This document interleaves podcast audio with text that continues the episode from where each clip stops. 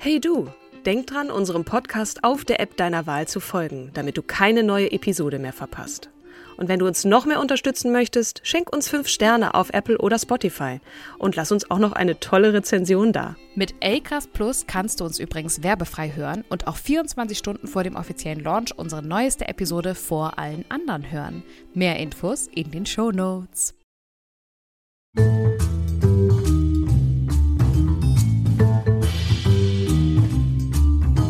Hallo und herzlich willkommen zu unserer fünften Folge der Podcast-Reihe Starke Frauen. Starke Frauen, die möglicherweise Vorbilder sind, beziehungsweise für uns sind sie Vorbilder, vielleicht auch für euch.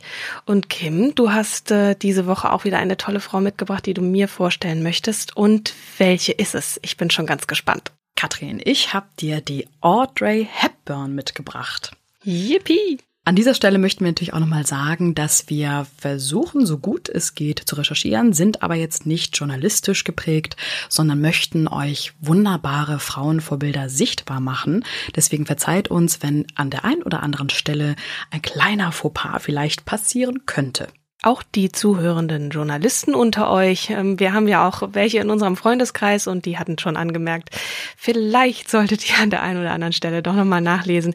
Das ist äh, natürlich auch gut und richtig und verständlich. Man möchte wissen, wie alt jemand geworden ist, aber uns geht's eher darum, was hat diese Frau geleistet und was bedeutet sie für uns und ähm, etwas, Warum ist sie für uns ein Vorbild? Genau. Mhm. Und ähm, ja, ich bin ganz gespannt auf Audrey Hepburn. Es gibt so viele Bilder, die ich im Kopf habe. Ähm, natürlich welche, die man vorwiegend sieht, wenn man bei Ikea einkauft. Dieses berühmte Bild, was dann da äh, in diversen Wohnzimmern landet und so. Ich habe das auch gehabt. genau.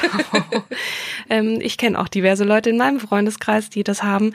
Äh, aber es gibt weit mehr zu erzählen als dieses Bild von ihr, wie sie sich auf ihre Hand, ihren schwarz behandschuhten Hand lehnt, denke ich mal. Ähm, und du wirst äh, ja, und mir warum? das warum? Warum ist sie überall so präsent? Ne? Genau. Also die Audrey ist am 4. Mai 1929 äh, in Belgien geboren. Ups, und Belgien? Äh, Wieso ja, Belgien? Eine Moment Schauspielerin britisch-niederländischer Herkunft. Ah, okay. Und ähm, Belgien und Niederlande, aber gut. Das erklärst du Aufgewachsen gleich. ist sie in den Niederlanden Alles bei klar. ihrem Großvater, aber mhm. tatsächlich geboren Belgien und äh, genau. Äh, sie zählt in den 50er und 60er Jahren zu den führenden weiblichen Filmstars und hat sogar mit ihren Darbietungen einen Oscar, Emmy, zwei Tony Awards und einen Grammy bekommen und gehört damit zu den wenigen Künstlern, die alle vier großen Preise der amerikanischen Unterhaltungsindustrie gewonnen haben. Wow, das ist ja schon mal ein Brett, würde ich sagen. Späteren Jahres ähm, ist sie sogar Sonderbotschafterin für UNICEF geworden. Und warum? Das äh, erzähle ich dir jetzt. Wundervoll. Also nochmal ganz kurz, bevor du anfängst. Ne, ähm, ich habe immer so den Eindruck gehabt, diese Audrey ist eine Fee. Mhm. Die hat so was ganz Zerbrechliches und unser Podcast heißt Starke Frauen und ich ähm, fand sie, also ne, wir haben ja auch im Vorwege haben wir ja uns äh, diese beiden Bücher gekauft, Rebel Girls und ich finde, sie hat überhaupt nichts Rebellisches. Ich finde das, aber ähm, wenn man dann näher hinschaut und, und sich mit ihrer Geschichte beschäftigt, dann, dann weiß man, dass unter diesem oder dass dieses zarte Wesen sehr wohl etwas sehr Kämpferisches hat. Ähm, und ich bin jetzt sehr gespannt gespannt, ähm, was das ist. Und sicherlich ihr da draußen auch. Also sie kam erstmal als Tochter des Briten Joseph Victor Anthony Ruston. Das erinnert mich ein bisschen, meinte ich eben schon, an die Ansagerin von äh, Loriot. Das hat so was Loriot-haftes, das stimmt. Ruston. Ähm, und seiner niederländischen Frau Ella Baroness van Hiemstra äh, in Belgien zur Welt und äh, erhielt nach dem Abstammungsprinzip halt die britische Staatsbürgerschaft. Mhm. Und der Familienname wurde später in Hepburn Ruston geändert, nachdem der Vater dann äh, auf einigen Urkunden ja seiner Vorfahren im Endeffekt äh, diesen Namen entdeckt hat. Mhm. Sie hat tatsächlich zwei Halbbrüder aus der ersten Ehe. Die Ehe äh, missglückte, da der Vater sich mit einem Kindermädchen verlustiert hat und die Mutter dann meinte, nee, das äh, findet sie jetzt also die war, er war vorher mit dem Kindermädchen verheiratet? Nee. Nein, okay. der hat äh, die Mutter betrogen mit dem Kindermädchen.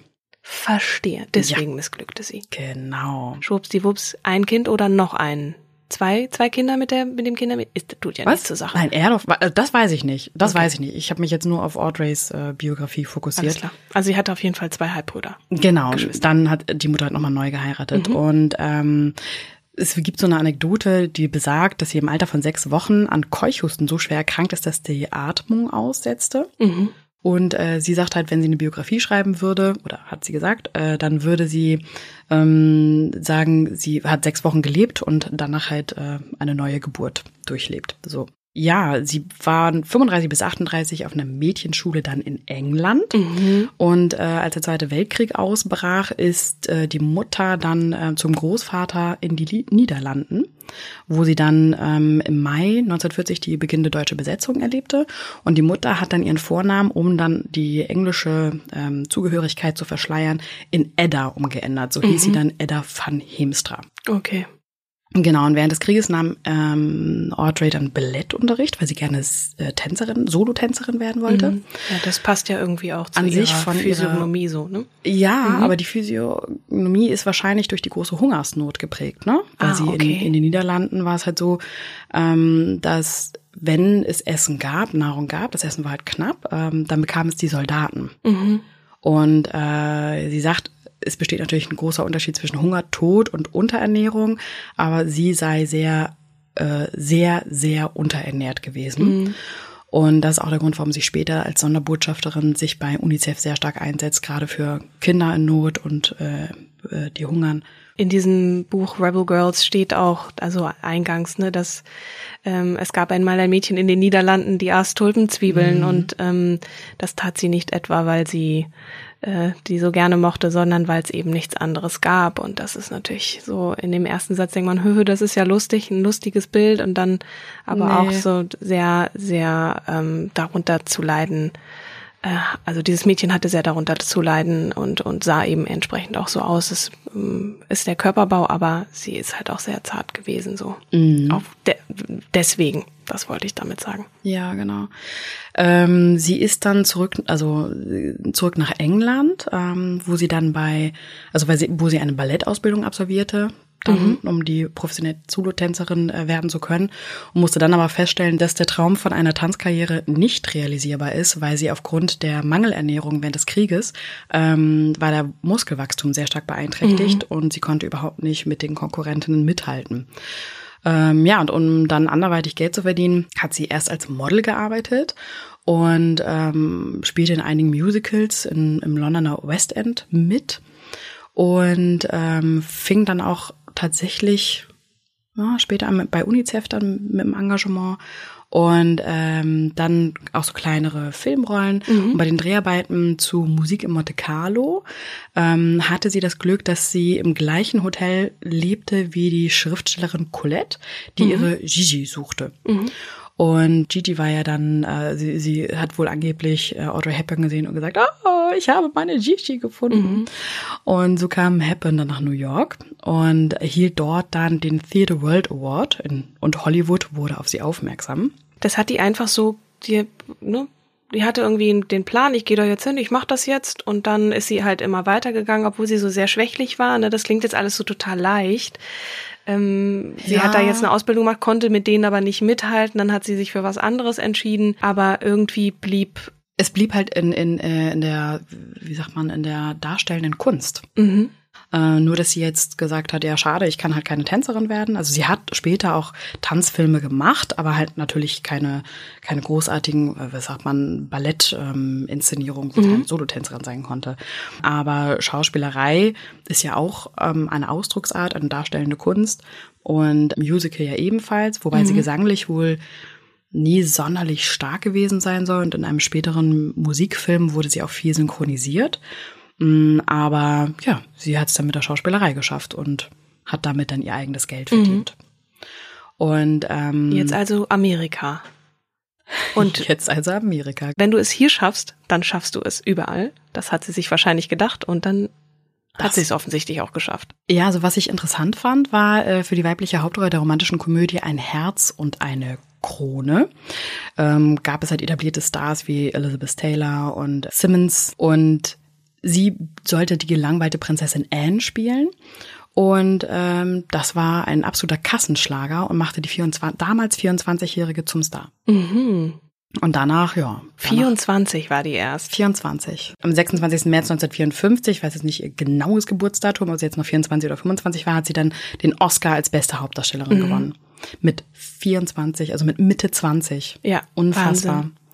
Und äh, ihr Spitzname war, war tatsächlich die grazile Elfe. Ne? Mhm. In den 50er Jahren war die grazile Elfe äh, ein willkommener, ähm, wie sagt man, ein, ein, ein willkommener Gegensatz zu den üppigeren Damen wie mhm. Marilyn Monroe oder Sophia Loren. Mhm. Wobei Sophia Loren jetzt auch nicht üppig war, aber die hatten halt ordentliche Kurven und genau. äh, Audrey Hepburn war ja einfach in Anführungsstrichen jetzt ein Strich in der Landschaft. Ja.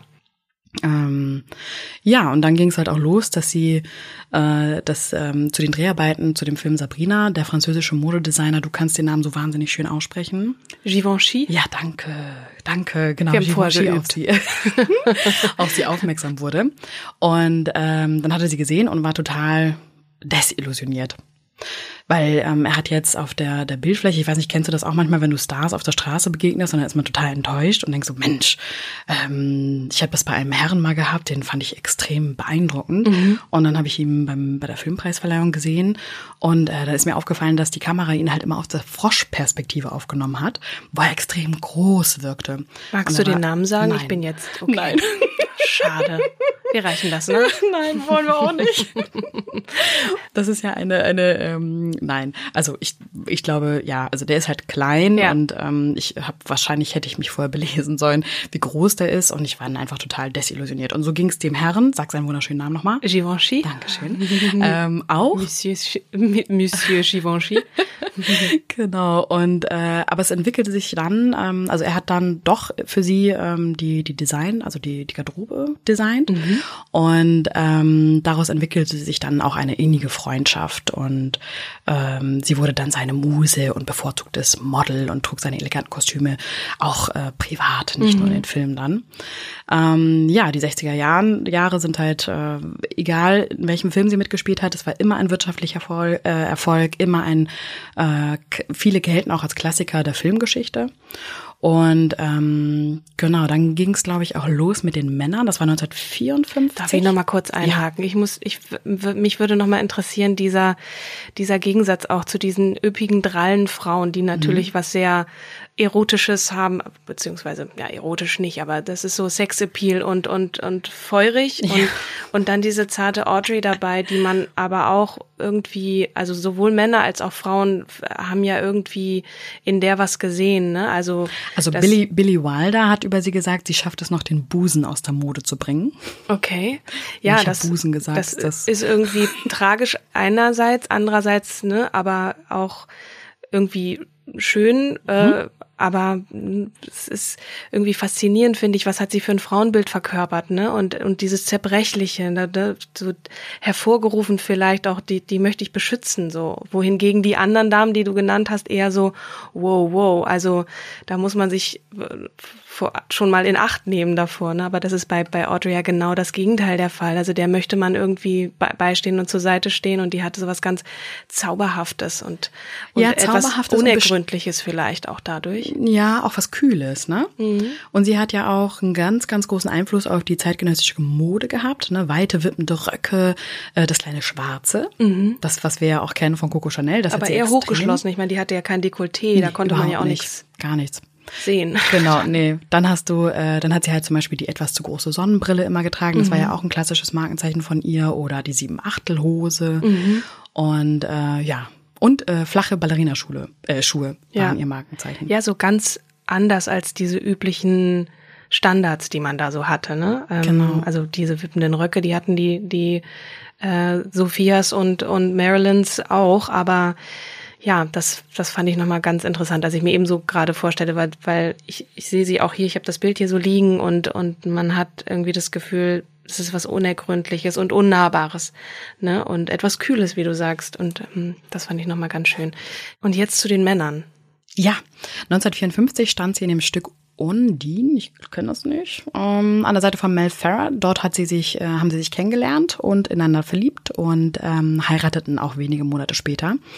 Und äh, 1956 spielte das Paar dann zusammen in dem Monumentarfilm Krieg und Frieden. Hast du es gelesen? Nee, Tolstoi. Ja, Boah, ich muss. Schinken, du. Ich hab's zu Hause, aber ich bin tatsächlich nee, die, die russischen Klassiker. genau. Oder ist er überhaupt Russe? Nee, der, Doch, Tolstoi Ja? ist Russe. ich dachte, Und- er ist Weißrusse. Aber Oh mein okay, das ist Gott. jetzt ja Lehrerkind. Sorry. Ähm, Aber ich habe es auch nicht auch das reichen wir nach. In dem Western, äh, den man nicht vergibt, stand Hepburn an der Seite von Burt Lancaster.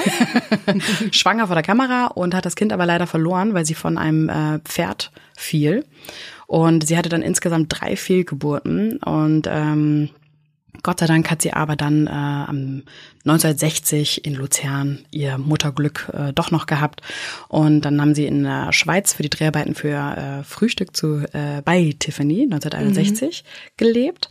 Das, was du ja so gerne magst. Ja, also ich habe den Film gar nicht so oft gesehen, aber ich fand immer wieder faszinierend, dass ihr männlicher Filmpartner George Hubbard Peppert, Peppert heißt er natürlich. Man kennt ihn ja nur als Hannibal aus dem A-Team, aber ähm, dass das eben Hannibal aus dem A-Team ist, ich kam irgendwie nicht klar. Aber es ist natürlich auch so ein ganz zauberhafter Film, der ähm, ja, der mich auch genauso wie viele andere doch irgendwie begeistert hat, obwohl er gar nicht so spektakulär ist. Äh, und das ist so der Film, den man halt von ihr kennt oder den ich von ihr kenne. Okay, also 1967 spielte sie dann in Warte, bis es dunkel ist, die Rolle einer Blinden, für die sie zum fünften Mal äh, für einen Oscar vorgeschlagen wurde. Und ähm, ihr Ehemann hat es produziert und es war aber dann die letzte Zusammenarbeit des Paares und nach 14 Ehejahren haben sie sich dann 68 scheiden lassen. Ausgerechnet 68, okay. Und im Jahr darauf heiratete sie dann den italienischen Psychiater Andrea Dotti, mit dem sie einen weiteren Sohn, ne, 1970 ähm, ist der geboren, äh, den hat sie dann geheiratet, aber 1980 wurde auch diese Ehe geschieden. Und dann ähm, hat sie sich ja, Ende der 60er Jahre von der Leinwand zurückgezogen und ähm, ist dann, wie hieß denn noch der letzte, den hat sie aber gar nicht geheiratet, ach, Robert Walders. Genau, mit dem ist sie dann immer viel, das war dann ihr Lebenspartner. Vielleicht ein besseres Konzept. Das Ja. hat äh, Oder man ist dann einfach doch so alt, dass man denkt, jetzt habe ich schon so oft geheiratet, jetzt muss ich das nicht auch noch machen. ja, nun war das auch nicht mehr, ne? das wissen wir nicht. Nee, das ist das auch stimmt. durch intensive Recherche nicht ähm, herauszufinden gewesen. Ähm, ja, also sie ist dann doch einigermaßen alt geworden. Ja, und 88 wurde sie dann von der UNICEF zur Sonderbotschafterin ernannt und hat dann äh, ist ja mit ihrem Lebenspartner und dem Fotografen John Isaac äh, kurz bis vor ihrem Tod ähm, durch zahlreiche Länder ähm, gereist, um Projekte dann halt zu unterstützen. Ähm, von Äthiopien, Sudan über Mexiko, Vietnam und Thailand. Mhm. Ja. Und dann ähm, starb sie 92 ähm, ja, an Darmkrebs. Im, ja, sie wurde operiert, unterzog sich einer Chemotherapie und starb dann ähm, äh, Das starb echt- neun, 1993, Entschuldigung, 92 war die Diagnose und 93 ist sie dann äh, gestorben. Aber das ist echt ungewöhnlich, in dem hohen Alter dann noch so eine Krebsdiagnose, aber ja. Mhm. Ähm, was fasziniert dich an Audrey Hepburn? Ähm, ja, ihre Ausstrahlung erstmal, ne? Mhm. Deswegen habe ich sie mir auch, glaube ich, ins Wohnzimmer ähm, auf einer Leinwand ähm, platziert und ähm, fand das immer sehr beeindruckend, weil sie sehr stilvoll war. Mm, Wenn ich sie jetzt mit Marilyn Grazil. Monroe, genau, wenn ich sie jetzt mit Marilyn Monroe vergleiche, Marilyn Monroe war halt die Sexbombe ähm, mit dem klasse, mit diesem wehenden Kleid ähm, und äh, sehr tiefen Ausschnitt und Audrey Hepburn war halt immer stilvoll. Egal, Also Ma- Marilyn Monroe war ja auch stilvoll, Ja, genau. aber nicht nicht so ähm, so, so Also elegant. Also Ja, Eleganz genau. ist Oh, vielleicht das ist ein nicht, schönes nicht Wort. unbedingt das, was man mit, mit Marilyn Monroe ver, äh, ähm, in Verbindung bringt, aber bei Audrey ist das schon so eine, so eine Eleganz, die auch was von einer Prima Ballerina hat. Ne? Mhm. Also dieses Schweben auf dem Boden, diese flachen Schuhe, die hört man ja auch nicht so. Also jemand, der sehr leise daherkommt und, ähm, und trotzdem ja, diese Stärke hat, ne, die ist immer so ihren Weg gegangen. Also das ist jetzt so das, was ich aus dem raushöre, was du erzählt hast, das beeindruckt mich dann jetzt, ohne laut zu sein, so, ne. Ähm, ja, tolle Frau. Ähm, Und auch zu akzeptieren, dass der eigene Traum ähm, nicht realisierbar ist, ne, aufgrund äh, der, der nicht ausgeprägten Muskulatur. Und dann aber zu sagen, okay, womit kann ich halt trotzdem mein Geld verdienen und womit kann ich mich trotzdem identifizieren? Was kann mir, ich gehe mal stark davon aus, Spaß machen? wo kann ich meiner Leidenschaft nachgehen, ohne dass es jetzt unbedingt der große Traum ist, ähm, weil er einfach nicht realisierbar ist. Mhm. Weil es gibt ja viele, die dann halt aufgeben und sagen, ja, wenn ich meinen Traum nicht leben kann, dann ähm, lohnt es sich ja nicht mehr und dann mal irgendeinen 9-to-5-Job und äh, oder ich krieg, also äh, in, in meinem Freundeskreis heißt es immer, ja gut, dann werde ich halt schwanger und äh, gern Herz so. Ja. In deinem Freundeskreis heißt das so? Das ist also interessant. es ist immer ketzerisch dann, Ja, ne? ja, klar. Aber wenn ich jetzt gerade keinen Plan habe, dann werde ich halt Mutter. ähm, nee, aber ähm, wir hatten bei den anderen Frauen, um jetzt nochmal auf die Vorgängerinnen äh, einzugehen, hatten wir dann immer oder haben wir dann festgestellt, dass es immer jemanden gab, der auch eine Tür geöffnet hat. Ne? Also es gibt ähm, dann vorwiegend waren es dann doch die Männer. Also wir haben ja mhm. vor allem Frauen, die in den letzten Jahrhundert geboren wurden und aufgewachsen sind, die dann den Frauen in irgendeiner Art und Weise ähm, den Weg gezeigt haben, sie unterstützt haben, sie bestärkt haben. Äh, ähm, gab es so jemanden, hast du das beim Lesen irgendwo gefunden? Mm, nee, also der ein Mann Angel, oder auch eine Frau. Naja, der Dreh- und Angelpunkt war dann ja 1951, genau, mit der mhm. Schriftstellerin ähm, Colette, so, genau. die sie okay. ja entdeckt hat. Mhm. Ne? Das war dann halt eine Frau, die eine andere Frau entdeckt hat. Mhm, Männer, ähm, ob, ob sie jetzt über Männer äh, ein, ein Trittbrett bekommen hat, kann ich nicht beurteilen. Das mhm. habe ich nicht, habe ich so nicht gefunden. Nee, aber jemand, der dich entdeckt, ne, und dann ähm, erstmal enttäuscht ist, dass du so, so schmächtig und schmal bist und dann aber trotzdem also der, der Mann scheint ja trotzdem verzaubert gewesen sein, zu sein von, von ihrem Wesen. Der also, Designer meinst du Ja, jetzt? genau. Mhm. Ähm, Aber der hat sie ja nicht entdeckt. Also der, durch so. sie hat sie jetzt keine Beförderung äh, beruflich erfahren, okay. sondern das war halt wirklich dann diese Schriftstellerin. Okay. Die sie für die Broadway-Inszenierung entdeckt hat, wo sie dann im Theatre World Award ausgezeichnet wurde und Hollywood dann auf sie aufmerksam wurde. Mhm. Also das war dann halt, eine Frau hat einer anderen Frau geholfen, wenn du es so haben willst. Okay. Das ist bei den anderen nicht so gewesen. Da waren es vorwiegend die Männer, wenn ich mich richtig erinnere. Ähm, ich, ich, ich sehe im, im Augenwinkel ein Nicken aus dem Nebenraum.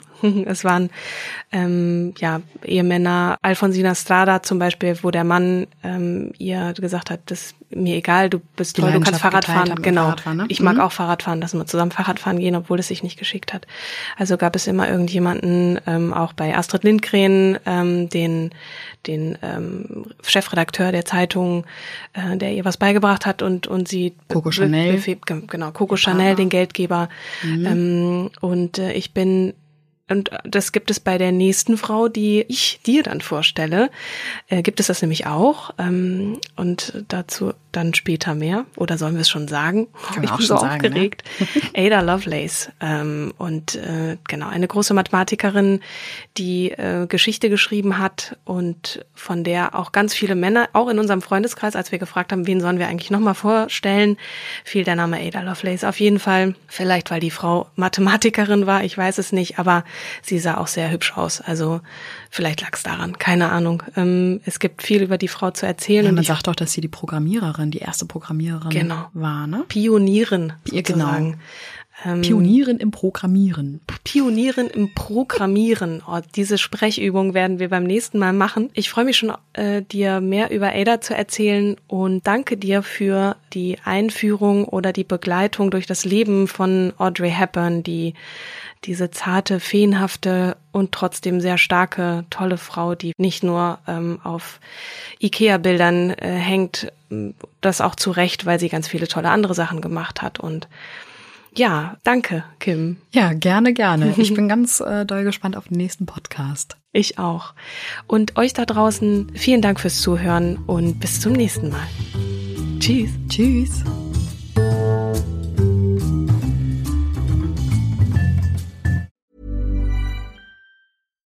Hey, it's Paige DeSorbo from Giggly Squad. High quality fashion without the price tag. Say hello to Quince. I'm snagging high-end essentials like cozy cashmere sweaters, sleek leather jackets, fine jewelry, and so much more. With Quince being 50 to 80% less than similar brands. And they partner with factories that prioritize safe, ethical, and responsible manufacturing. I love that. Luxury quality within reach. Go to quince.com slash style to get free shipping and 365 day returns on your next order. Quince.com slash style.